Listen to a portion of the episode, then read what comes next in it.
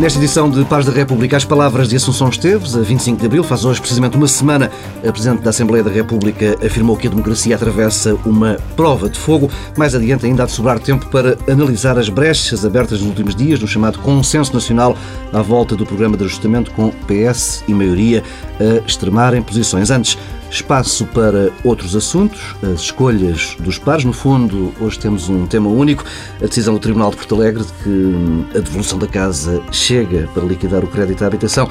Eh, é um tema que foi escolhido quer por eh, Nogueira de Brito, quer por Marido Luz Rodrigues. Quer começar, doutora?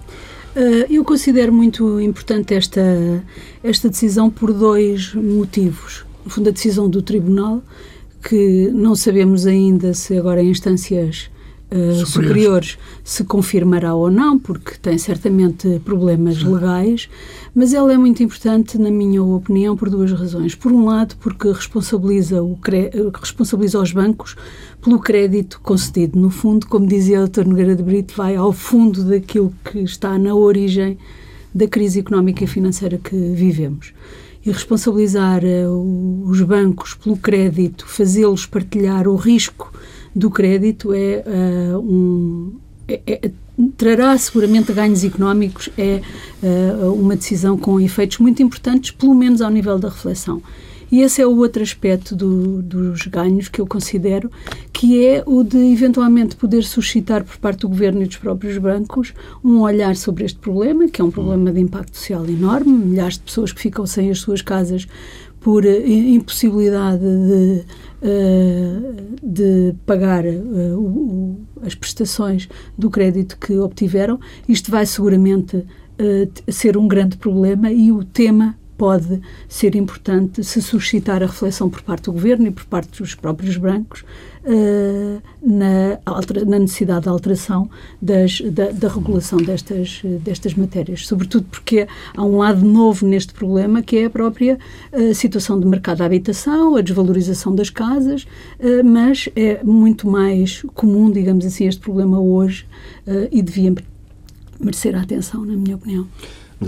Pois eu acho que realmente a sua doutora começou com, com uma observação que é muito pertinente, é que eh, este, este pequeno problema, eh, parece-me pequeno, esta pequena notícia, que é uma decisão num caso individual no Tribunal de Porto Alegre, eh, corresponde, vai ao cerne eh, daquilo que provocou a crise financeira uhum. que estamos ainda a viver, uhum. cujas consequências estamos a viver é que, na realidade, os bancos não respeitavam a avaliação que faziam uhum. uh, dos bens que eram recebidos em garantia. Em garantia, sim. Uhum. Uh, e esta decisão, em termos muito simples, obriga-os a aceitar a avaliação que fizeram. Responsabiliza-os. Uhum. Uh, e responsabiliza-os, portanto, quer dizer, porque os, os bancos o que, o que faziam até agora é que faziam uma avaliação muito alta da garantia para poderem emprestar o, o, o, dinheiro equivalente ao preço da casa e mais uh, X preços, sei lá, do fogão, do frigorífico, obras. das obras, de várias coisas, não é? Uhum. E, portanto, o que tinham, o, o, empréstimo valia cento e tal por cento do valor da garantia. Daí as imparidades. Uh, nasceram as imparidades, portanto, o que eles tinham lá para garantir não, não chegava. Uhum.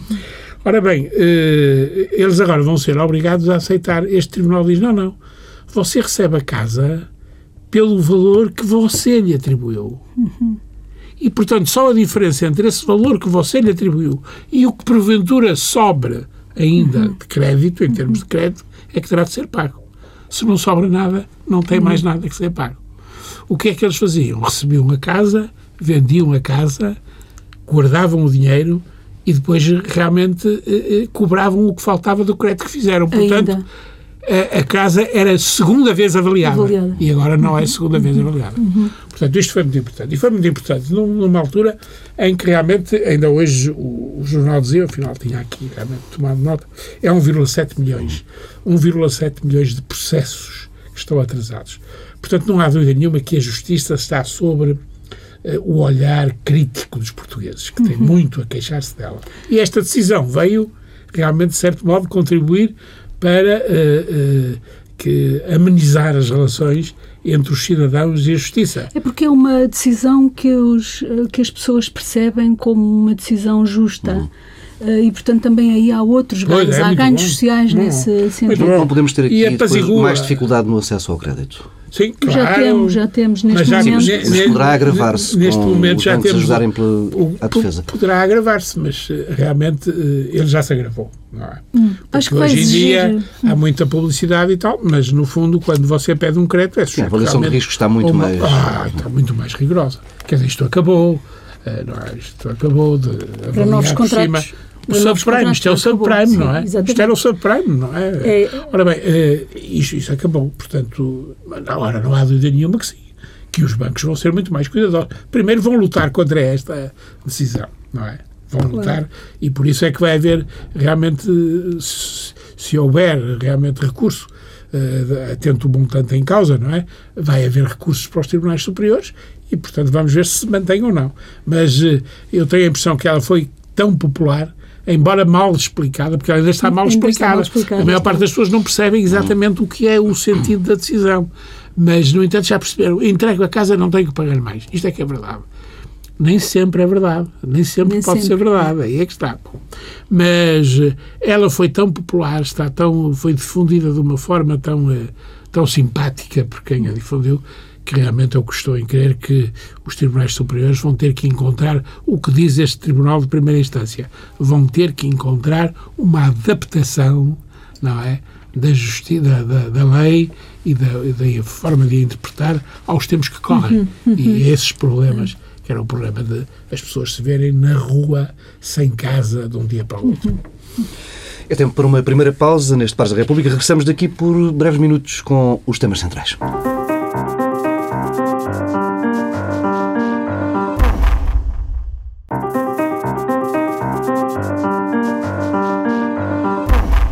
Regresso com as palavras de Assunção Esteves nas cerimónias oficiais do 25 de Abril. Há precisamente uma semana, a Presidente da Assembleia da República afirmou que a democracia tem hoje a prova de fogo no bem-estar social e económico dos indivíduos e dos grupos. Acrescentou também que um consenso sobre a liberdade carrega agora a pretensão de uma vida melhor numa comunidade alargada de iguais na Europa. A liberdade, sempre fundamental, manifestou-se claramente insuficiente. A atual resposta à crise na Europa, com uma assumida estratégia de empobrecimento que vai tocando cada vez mais eh, países, pode acabar numa crise de regime com um irrecuperável enfraquecimento da democracia? Maria Luz Rodrigues. Não tenho a certeza. O que gostava de dizer é o seguinte: é muito interessante que a Presidente da Assembleia da República tenha escolhido este tema, o tema da relação entre o funcionamento da democracia, a proteção das liberdades, do Estado de Direito e as condições económicas e sociais, digamos assim. Nós temos vários bons exemplos que mostram ou contrariam esta tese da relação linear eh, entre a degradação das condições sociais e económicas e a, e a qualidade da democracia, do funcionamento dos regimes democráticos. Mas também sabemos, temos exemplos na Índia, temos exemplos no Brasil, temos muitos exemplos em outros países. Não muitos, mas alguns exemplos na antiga União Soviética, na passagem para, para a Rússia, a instauração do, do regime democrático faz-se com degradação, com degradação das condições sociais e económicas. Portanto, a, a relação não é linear, mas nós sabemos eh, que eh, a probabilidade de fragilização da vida económica e da democracia aumenta quando as condições económicas e sociais se degradam. Há, de facto, uma, uma probabilidade. O risco é ainda maior, na minha opinião, quando a essa degradação das condições sociais e económicas se juntam outros fatores e que, na minha opinião, podem ser mais críticos do que a degradação das condições sociais e económicas. E eu enumeraria três. Em primeiro lugar, a quebra eh, de confiança nas instituições políticas. As pessoas sentirem-se iludidas com promessas que não são cumpridas, na minha opinião, é, é mais eh, afeta mais a qualidade da democracia do que eh, as decisões que vão no sentido de eh, piorar as condições em que as pessoas vivem. Depois, a percepção da legitimidade de algumas das decisões. É também crítico que as pessoas possam perceber que as decisões que são tomadas são legítimas, são as necessárias, não vão além daquilo que é necessário para a resolução dos problemas. E depois, finalmente, a percepção da equidade e da injustiça.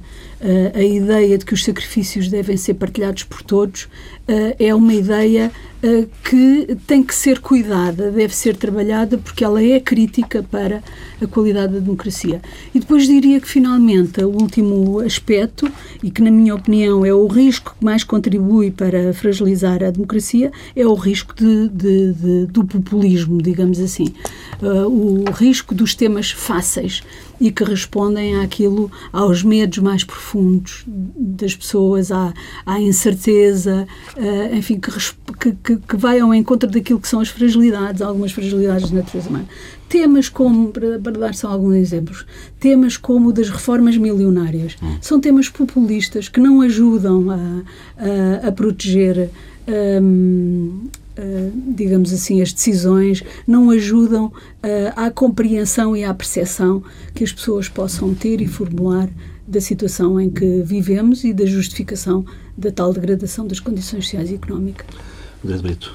Pois, eu, eu, acho que realmente uh, o, o tema abrange várias questões, não é?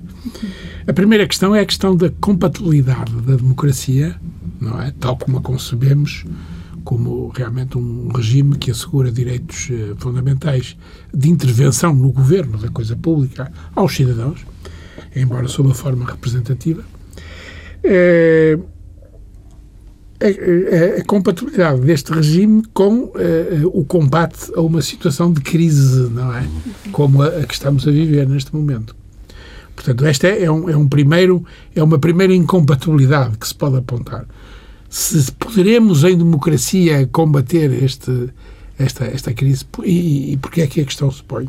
A questão põe-se porque a crise impõe que se tomem medidas, eh, efetivamente, de, de, que são medidas restritivas, medidas que, que consubstanciam realmente a, a, própria palavra crise e o seu significado, uhum. não é?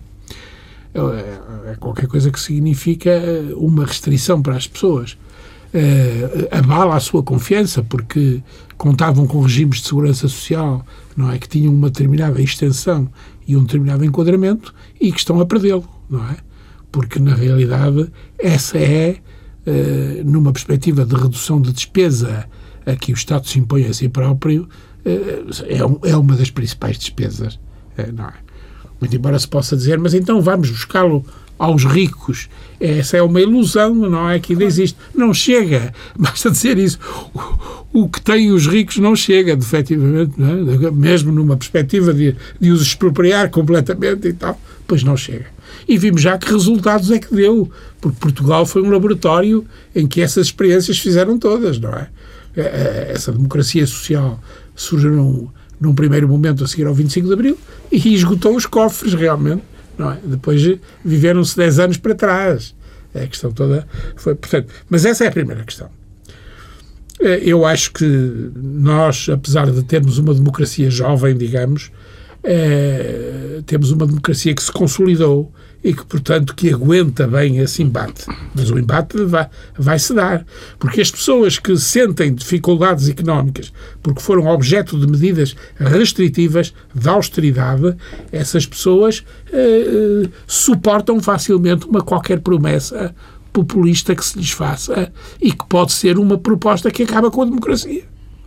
Acaba esse é que é o risco, esse é que é, é o risco. E, e Mas a responsabilidade dos políticos é, é, a responsabilidade da classe política, dos partidos políticos, dos uh, parceiros sociais, ter consciência uh, da da troca que se faz quando se entra num certo, em promessas populistas Exato. e eleitoralistas.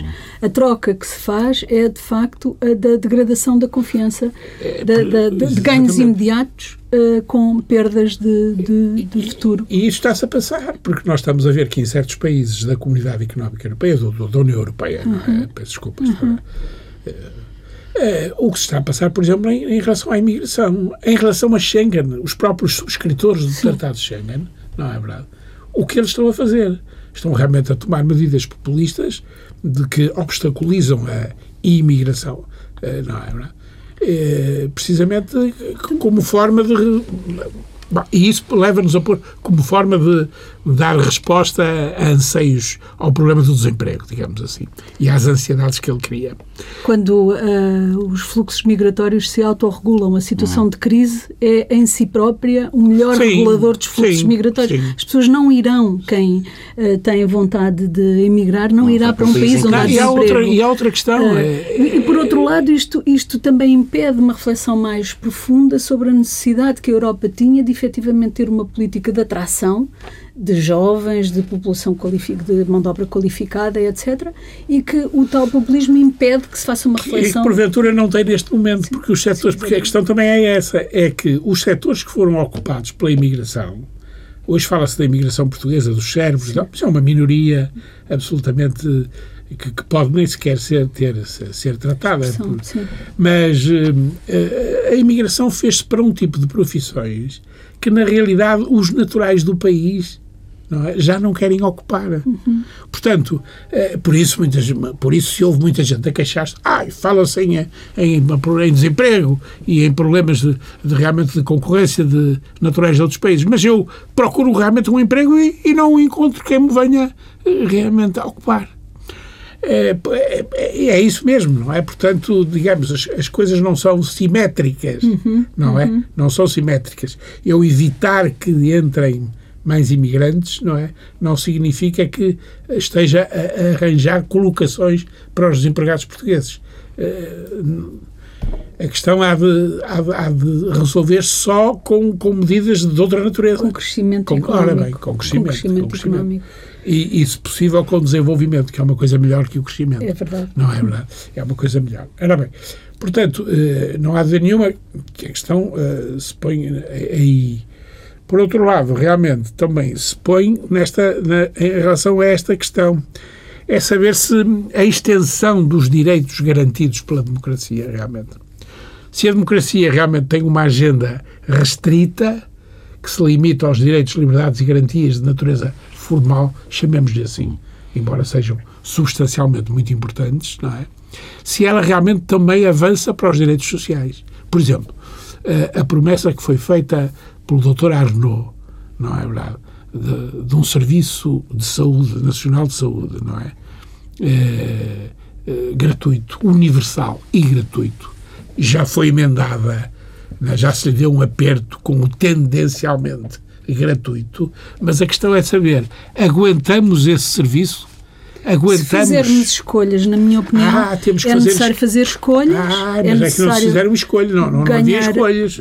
Foram-se fazendo, mas é verdade que é preciso não, não fazer escolhas, mais escolhas. Não é? é, é verdade preciso... que é preciso fazer é, mais exatamente. escolhas. É preciso racionar, como dizia o sobrinho Simões, não é? é. O, o Mas... médico sobrinho Simões dizia numa entrevista notável que deu há uns tempos, não é? Um, ao Expresso ou ao, ao, ao, público, não sei bem, dizia é preciso racionar. Mas eu diria que Ele, em que é um à saúde e à educação, uh, são direitos, a saúde e a educação são direitos que estão inscritos no Mas com programa. racionamento. Mas tem que ser com, com ganhos de eficiência, com ganhos de eficiência, Sim. com escolhas, com, com, com racionamentos, estou de acordo, e com racionalização da prestação dos serviços, ir ganhando eficiência à medida que se progride tecnologicamente, à medida que se progride organizacionalmente, à medida que os recursos humanos vão ficando mais qualificados. Acho que é possível. E, e, acho que nestas questões também olhar para o exterior e perceber em que países estas, uh, estes desejos se concretizaram e, estão, e, e são realmente uh, países que conseguem responder às necessidades da saúde e da educação das, das, dos seus cidadãos, são exemplos que devemos oh, procurar doutora, seguir. Não há nenhum que não tenha tido que fazer marcha atrás.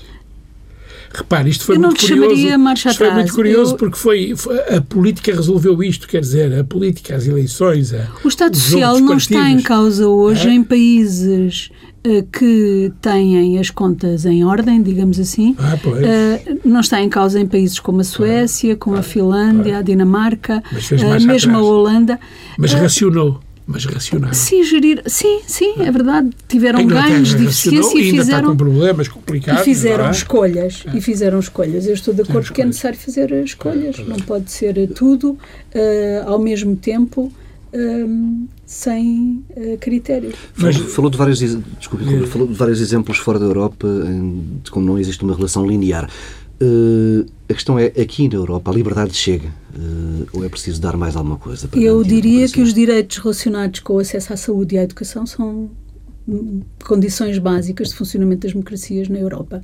Então, e esse é o chega. modelo. Uh, eu diria que a liberdade não chega.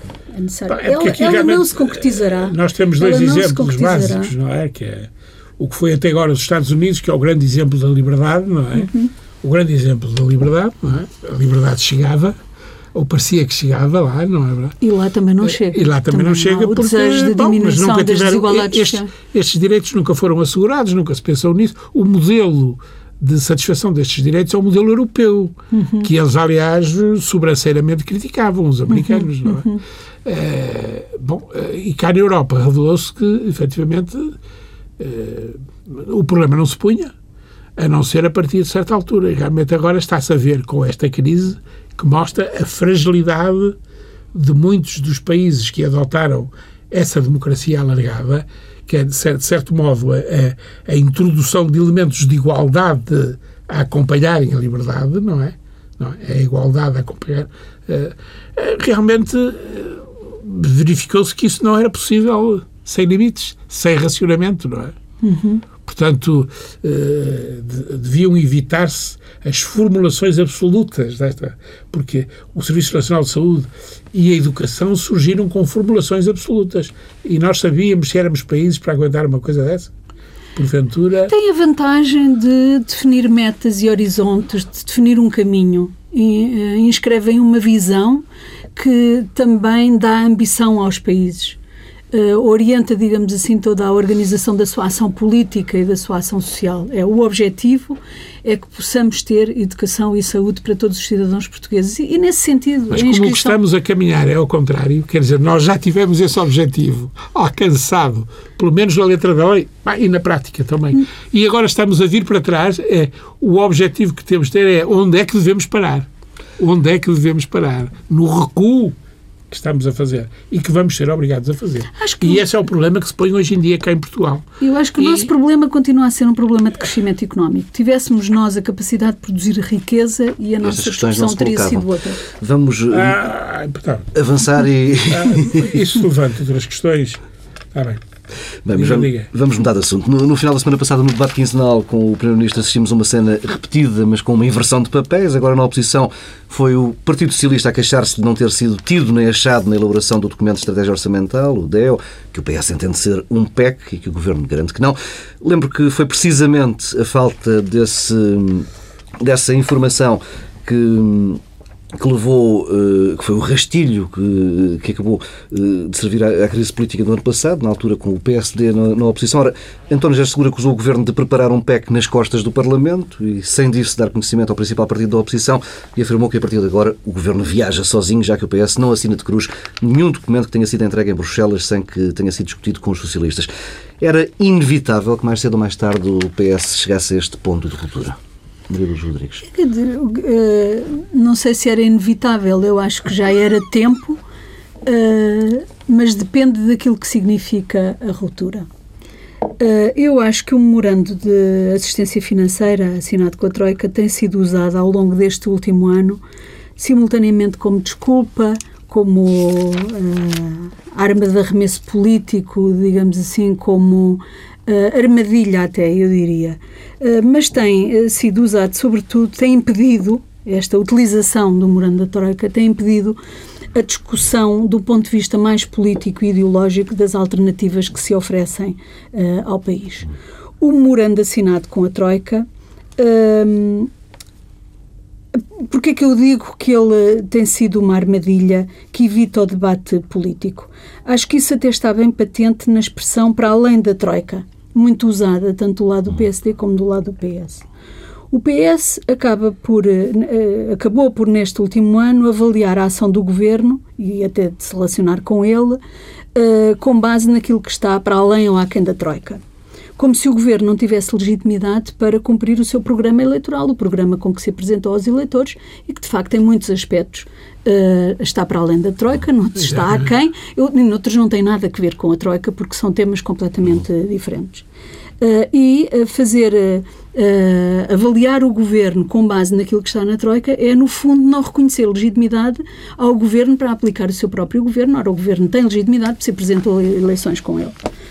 Por outro lado, o, o governo toma uh, uh, decisões evitando a sua discussão política e ideológica, refugiando-se por trás do, do memorando uh, e, em muitos casos, o debate político era importante porque não tem nada a ver com, com, com, com a Troika apresentam-se propostas e decisões como se fossem uma fatalidade uh, relacionadas com a nossa situação económica e financeira. Ora, não há fatalidade nenhuma em muitas das decisões que são uh, tomadas. Com esta estratégia, o que é que acontece? O PS diminui a sua e está muito condicionado no, no, debate político, o PSD e o Governo também uh, condicionam o PS, e uh, também tem servido para responsabilizar o anterior Governo de tudo o que acontece, de tudo e nada de tudo o que acontece, como se o PSD, aliás, não tivesse estado no país nos últimos 10 anos. E o PSD esteve no país e foi ator também responsável, não apenas pela assinatura do memorando, mas pela definição do seu conteúdo e até pelo resultado de muitas políticas uh, desenvolvidas pelo governo anterior. E, portanto, eu diria que aquilo que assistimos no último ano é a total despolitização do debate uh, público. Tudo é remetido para a Troika, além da Troika, a quem da Troika, e não se discutem substantivamente, nem do ponto de vista ideológico, nem do ponto de vista político, a, as medidas de política, as várias alternativas, e há alternativas. Elas não são meramente técnicas, digamos assim. Há uh, decisões uh, que são de natureza política e até ideológica que deviam ser tornadas mais explícitas. E, portanto, se a ruptura por parte do PS significar a retoma do debate político, e não a desresponsabilização, porque isso não pode significar a, a desresponsabilização pelos compromissos que assumimos internacionalmente de controle do déficit e de, e de colocar ordem nas contas públicas, não pode significar isso. Esse é um objetivo que deve ser partilhado pela oposição e pelo governo, mas em tudo mais deve de facto haver debate político e, e se, se, a ruptura significa que vamos passar a discutir politicamente as diferentes opções que se colocam, que temos pela, pela frente para a resolução dos nossos problemas, eu diria que é uma ruptura bem-vinda, já tardava, e que uh, assistiremos com gosto a uma discussão mais substantiva de algumas decisões que têm sido tomadas. André Brito. É, é, é, é, curioso que esta segunda questão está relacionada com a primeira, com a questão de compatibilidade, não é? Porque o que acontece na prática, eu outro dia ouvi um, um debate na televisão, não é? Já não, não, me recordo quem, e havia alguém que dizia, não, uh, isto é uma questão de aparência, não é? Uh, não vai ter influência nenhuma, o PS vai se manter fiel aos seus compromissos e tal, e vai. Portanto, não quero crer que, por enquanto, haja qualquer eh, concretização deste discurso ameaçador, que é um discurso que o PS está realmente a fazer constantemente e tem que o fazer todos os dias. E é que isto leva-nos ao problema da compatibilidade da democracia. Porque é que ele o faz todos os dias? Porque o, o secretário-geral do PS, suponho que é assim que se chama, não é presidente, é secretário-geral, o, o doutor Seguro, eh, está confrontado com um grupo parlamentar que não escolheu e que o vigia constantemente e que o vigia não, não, não encontra nada melhor do que vigiá-lo em nome de uma ortodoxia social-democrática que não existe em Portugal. A ortodoxia social-democrática não existe em Portugal da parte de ninguém, acho eu. Mas eh, vigiou em nome dessa ortodoxia e com uma tendência escredizante, sem dúvida nenhuma. E, portanto, eh, ele tem que fazer um discurso para dar resposta a esse pessoal, ao seu pessoal. Por outro lado, o que acontece é que os ciclos da democracia são ciclos muito curtos, não é verdade? Ainda por cima, com, a, com as eleições autárquicas que se metem de primeiro e reduzem praticamente o ciclo a dois anos. Uhum. E, portanto, de dois em dois anos o indivíduo está confrontado com, a, a, com o público em geral, com o povo português. Uhum. É? E se o seu governo está a tomar medidas antipáticas ou colabora ou não é crítico o suficiente em relação a essas medidas, eh, está mal colocado no ato eleitoral. E, portanto, ele, tem que, ele, ele trabalha para as eleições. Eles trabalham para as eleições. Não é? É, uma das, é uma das coisas que realmente eh, são complicadas aqui. Mandatos mais longos uhum. e limitação de mandatos ah, mais a sério. Sim, há, há, há, soluções para isso, ah. não é? Não são perfeitas, mas há soluções para isso. Mas em Portugal, neste momento, o que se está a passar é isso. Portanto, eu acredito relativamente nas ameaças, apenas, não é? relativamente. Hum. Mas eu, eu, eu, só gostava é? de, não sei se me permite, gostava de comentar este aspecto muitas vezes glosado de que o grupo parlamentar não é constituído por pessoas escolhidas pelo António José Seguro como, digamos, como desculpa para alguma incapacidade de organizar, de, de, de, organizar a oposição. Muito, muito Porque ele tem que responder perante os seus apoiantes. Vamos lá ver. O, o, o secretário-geral do Partido Socialista responde em primeiro lugar perante os portugueses. É o principal partido da oposição. É o, o Partido julga. Socialista representa, de facto, uma força uh, social, uma base social de apoio de dimensão significativa e eu diria que essa deve ser a preocupação. Porque a questão de, de se a pessoa escolheu ou não os deputados, vamos ver, nós na nossa, nossa vida de trabalho não escolhemos a maior parte das pessoas com quem trabalhamos. E essa também é uma prova de fogo. É ser capaz de, nos locais onde chegamos, trabalhar com quem está Uh, sobretudo, neste caso, era mais fácil porque uh, são membros do mesmo partido, com muita experiência política, e isto é mais uma prova de fogo em relação à capacidade de liderança de organizar, digamos assim, as diferentes forças. Também o PSD reúne em si, em si, no seu interior, diferentes forças e manifestação de diferentes tendências, e acho que isto tem sido uma desculpa dizer se os deputados fossem outros, a garantia de que uh, havia uma unanimidade maior. Uh, bom, no governo anterior, uh, com um parlamento com um grupo de deputados escolhidos pelo anterior Primeiro-Ministro, não deixaram de se manifestar as discordâncias, as divergências, um certo pluralismo no interior eh, com momentos bem difíceis, bem mais oh, difíceis do que os que não atualmente comparo, estão a ser não vividos. Comparo, não comparo o engenheiro Sócrates. Muito, muito rapidamente, estamos mesmo Que realmente era um sujeito que com não, capacidade não dava, de liderança. A capacidade de liderança realmente em excesso, talvez.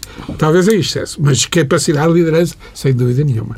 E não dava folgas nenhumas àquele pessoal. Não, não. não tratava-o com, com grande e não é o único, não é? o doutor Cavaco Silva a mesma coisa. Foi o que se marimbou para o partido, não é? Não quis saber do partido e, e realmente, e, e, e, portanto evitou uh, os ciclos curtos. Uh, a questão é esta, não é? Não, isso não, não há dúvida nenhuma que uh, falou em termos ideais, de ideal. Uh, a senhora doutora falou em termos de ideal. Mas uh, na prática o que se passa é uma coisa um bocado diferente. Isto são deputados, não são trabalhar com as pessoas com quem trabalho. Não é trabalhar com os deputados. É, é fazer uma equipe com eles. Porque eles têm um poder de decisão diário também em relação ao respeito à diversidade e o pluralismo interno do próprio ah, partido, que assim acontece também no PSD. Noutros... Exatamente. Temos mesmo de fechar por aqui esta parte do Pares da República. Fazemos nova paragem. Em breve regressamos daqui a pouco com duas sugestões mais breves.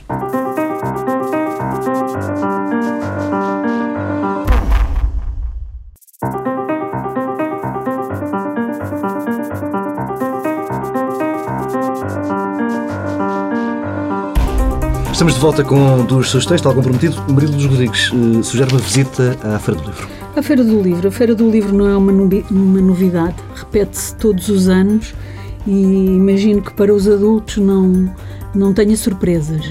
Acho, todavia, que a Feira do Livro se continua a oferecer aos olhos das crianças e dos adolescentes como uh, um espaço diferente, interessante, atrativo do ponto de vista de de ganhar uh, estes jovens para a leitura. Uh, eu recordo-me quando era uh, adolescente, o meu grande desafio era percorrer todos os dias, todos os pavilhões, para encontrar os livros do dia em cada pavilhão a preços mais baratos e eventualmente atrativos. E isso constituía um divertimento, porque raras vezes conseguíamos comprar os livros do dia todos. E penso que, há, que, que a Feira do Livro continua a ser, ter, poder ter esse atrativo, exercer esse atrativo sobre os jovens e, e, e portanto, uh, estimular os hábitos de, de, leitura e o interesse pelos livros. Estou de acordo. Brito. Também livros, neste caso, Estou de acordo. Agora, livro que regressou aos caparatos das livrarias. realmente é um livro que eu vi, pelo menos do, do meu ponto de vista, não é? Pareceu-me que ressurgiu e é uma boa ideia ter ressurgido, realmente, porque não ler é pena eh, e haver muitos livros ainda por uh, disponíveis é pena, digamos assim. Uh, realmente, o que, eu estou, o, que eu, o que eu estou, também vou falar de um livro, é um livro do, de um economista célebre que ganhou o Prémio Nobel, Ayrton, uh, Ayrton não, uh, Amairta Sen, uh, que é um, um, economista indiano, uh, que se dedica muito aos temas da, da, da economia social, da, não é? Da desigualdade. E da desigualdade, efetivamente, e que tem um livro precisamente intitulado A Ideia de Justiça, que é um livro fundamental, porque ele faz uma, uma revisão geral das várias ideias de justiça, desde Marx uh, até uh, Rawls, não é? Ele foi John Rawls, ele foi discípulo deste último, realmente que é um, digamos, é um, é um, é um, é um amparo, embora à esquerda talvez, mas é um amparo do, da social-democracia, não é? é é, mas é um livro importante, é um livro importante que se deve ler e eu acho que o facto de agora estar novamente disponível nos escaparates eh, permite-nos aconselhar os nossos ouvintes. Em português, uh, sim. Está disponível em português. em português. Exatamente, Possivelmente um livro que há de estar certamente em alguma banca na Feira do Livro. Fica por aqui esta edição de Paz da República. Regressamos na próxima semana, à mesma hora.